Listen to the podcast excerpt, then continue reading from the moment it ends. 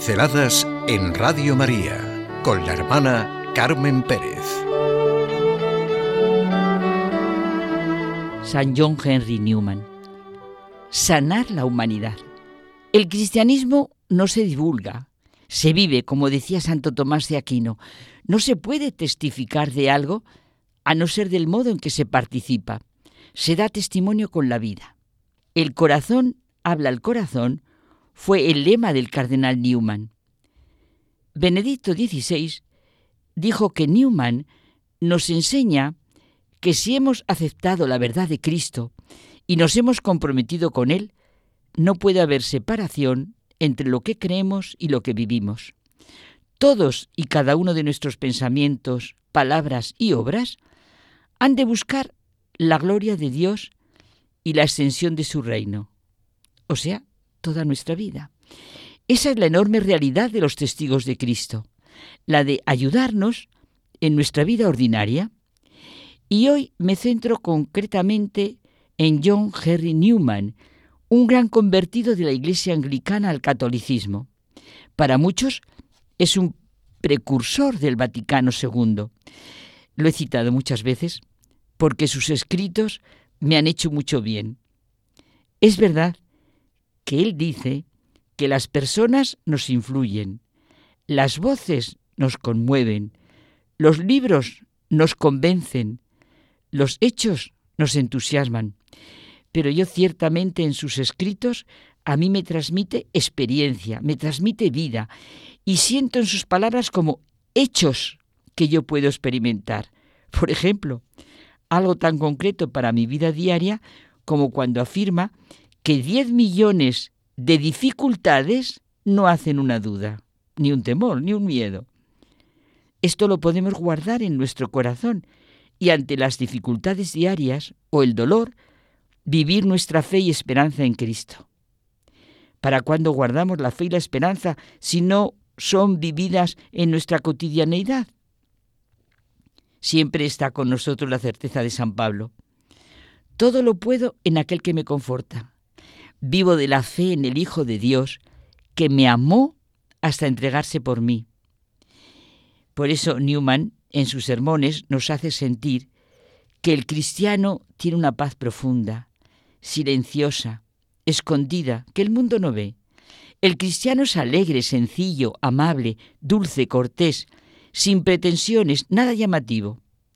Y luego tenemos que ser, como él dice, luces amables en medio de la oscuridad del mundo. Fíjese hoy, nosotros luces amables.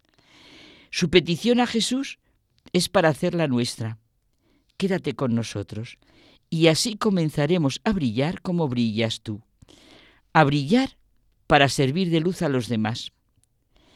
Los estudiosos de Newman, yo creo que Jan que eres uno de los buenos, buenos estudiosos suyos, nos dicen que conmueve su amor radical a la verdad, su respeto a la conciencia y su convicción y su vivir que la verdad siempre es liberadora. Su sentido de la revelación, que como él mismo nos dice, nos sale al encuentro con hechos sencillos y acciones claras, no con laboriosas inducciones o con leyes generalizadas con conjeturas más o menos metafísicas, sino con Jesús y la resurrección. La vida de Jesucristo reúne y concentra verdades que se refieren al bien principal de nuestra condición humana, verdades que andan sueltas y como abandonadas en la superficie del mundo moral y que a veces parecen discrepar entre sí. Newman, como Benedicto XVI, utilizó su razón para entender y vivir a fondo la fe. Como hombre de gran humanidad que era, se dio cuenta de que sólo el corazón puede captar la verdad profunda de Dios y del hombre. La vida del cristiano la entendió como anhelo íntimo del corazón humano a vivir en comunión con el corazón de Dios. Y esta es la santidad su búsqueda apasionada de la verdad era promovida por un deseo firme de coherencia entre vida y pensamiento. La espiritualidad personal, a la luz de John Henry Newman, es un libro de Jan Kerr que tiene un subtítulo real, Sanar la herida de la humanidad. El hoy y el mañana de la humanidad, tanto en la dimensión social como en la personal, está en el cristianismo. En uno de los sermones de Newman dice, el pensamiento de Dios, firmeza del alma, nos expone que el verdadero humanismo supone la fe en Dios, la fe que es la más personal de nuestras expresiones, el abandono en Dios nuestro Padre, que se ha revelado por el Hijo en Jesucristo y nos muestra dónde está la salvación y la redención de nuestra naturaleza humana, nuestra felicidad. Cuanto más profundamente nos adentremos en nuestra naturaleza humana, tanto más nos damos cuenta de que las necesidades máximas requieren un cumplimiento divino.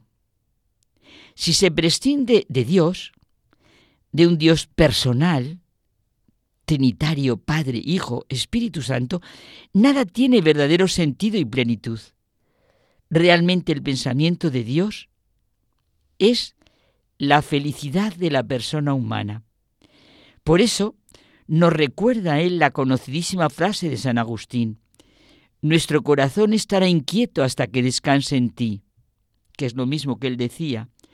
Solo basta para el corazón aquel que lo creó. Nuestros corazones requieren algo más permanente y uniforme de lo que puede ser el hombre, el encuentro y la intimidad que sólo con Dios podemos gozar. ¿De qué manera tan cercana nos lo expresa?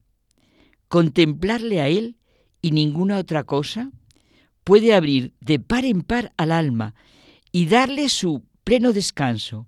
Puede destrabar nuestros afectos, ocuparlos y fijarlos.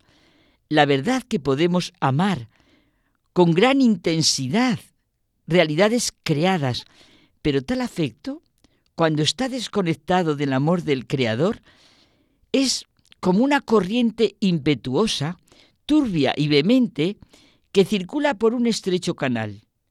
El corazón no tiene otra salida. ¿Cómo lo vemos de manera real en nuestra sociedad, en lo que está ocurriendo, en la familia, en el trabajo, en el sentido de la vida y su contraste con lo que presentan y hacen los santos, los verdaderos sanadores de la humanidad? ¿Cómo podemos cada uno de nosotros, en nuestro ambiente, sanar la humanidad, servir de luz a los demás. Pinceladas en Radio María con la hermana Carmen Pérez.